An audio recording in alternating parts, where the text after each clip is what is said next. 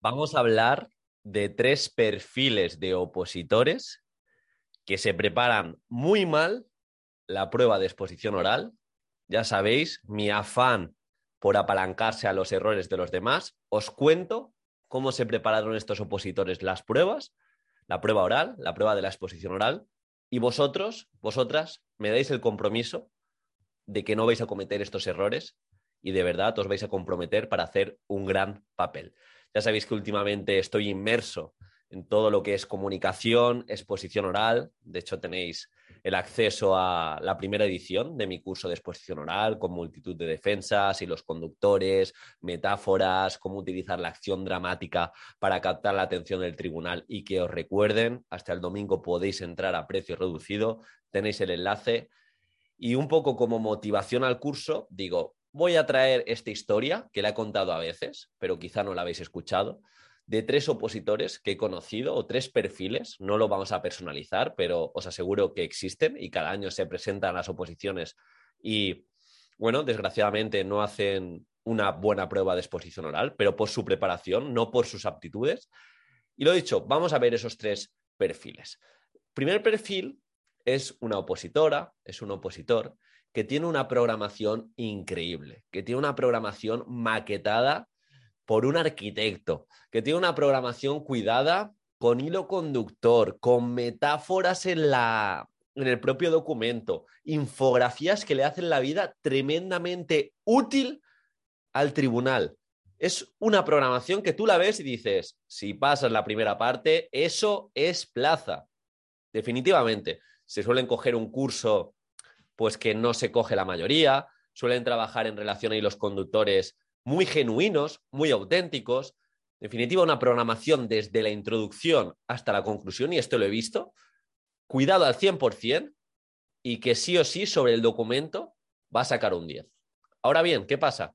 Que ha gastado tanto tiempo en hacer ese producto que ha delegado y ha creado y ha dicho, este, este producto tiene un valor per se, ni me tengo que esforzar en la exposición oral, y así ocurre, que le dedica un porcentaje mucho mayor a crear el documento que al de exponer, al de practicar la prueba oral, y esto lo he visto año tras año, cuando toca exponer, cuando aparece un hándicap, cuando el tribunal no le hace el caso que debería, cuando te atrancas en un punto o cuando no eres capaz de explicar esa gamificación tan chula que llevas por lo que sea, porque no has practicado, porque no lo cuadras en tiempo, ¿qué ocurre? Que una programación de 10 se te queda en un 5, en un 6.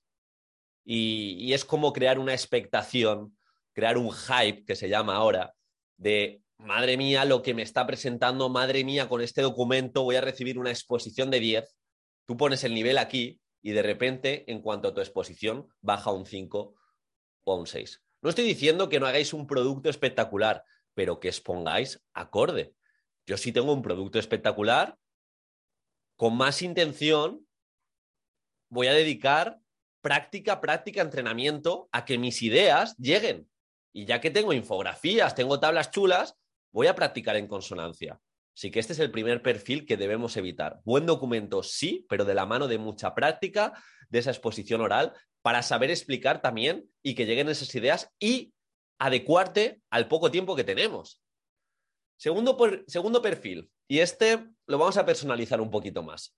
Digamos que es un chico, pues una chica que trabaja en una empresa y es formador de, de, comunicación, se le da muy bien comunicar, es el que suele hacer las exposiciones en la empresa y por tanto ahora quiere más estabilidad, se mete a las oposiciones de educación y no le preocupa nada esta prueba.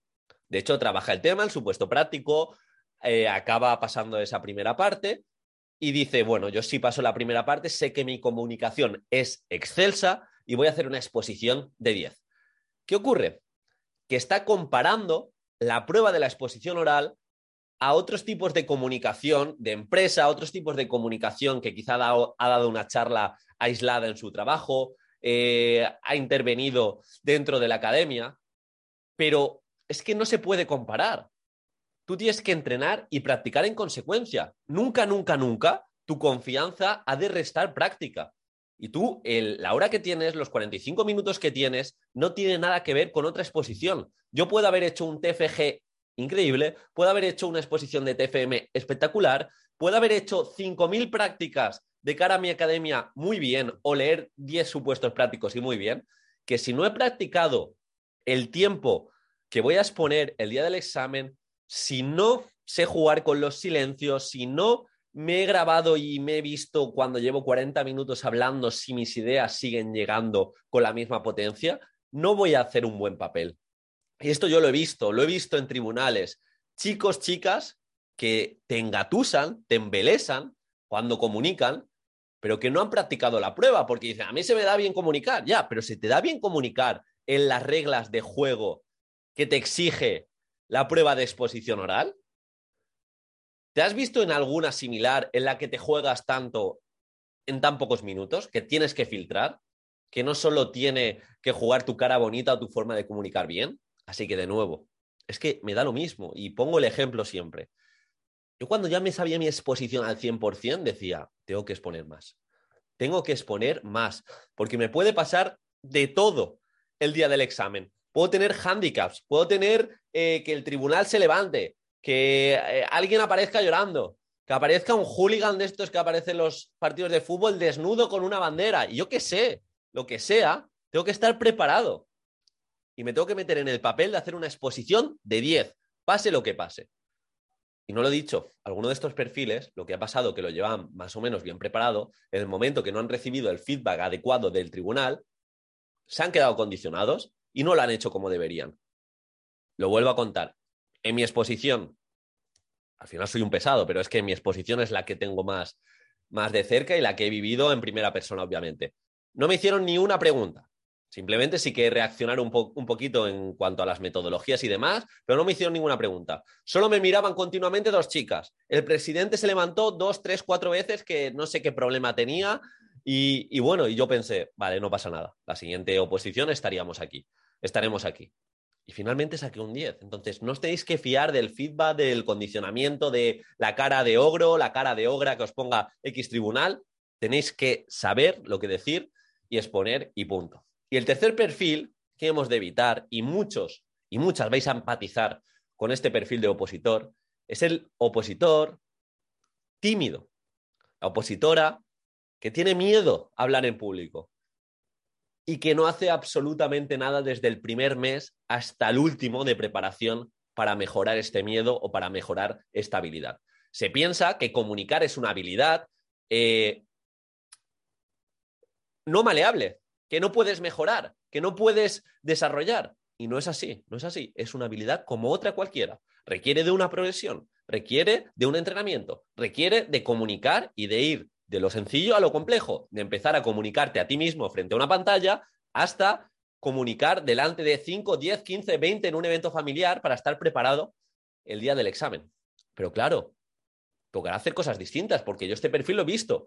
Primer mes de preparación de oposición, septiembre, yo no voy a exponer, a mí se me da fatal hablar en público, cada oportunidad de hablar en público o de leer un tema, yo no lo voy a hacer, tengo mucho miedo, octubre, noviembre, diciembre se me da muy mal hablar en público, enero, febrero, marzo se me da muy mal hablar en público, pero ¿has hecho alguna exposición? No, no, yo es que si llego a esa prueba, ni siquiera lo voy a hacer.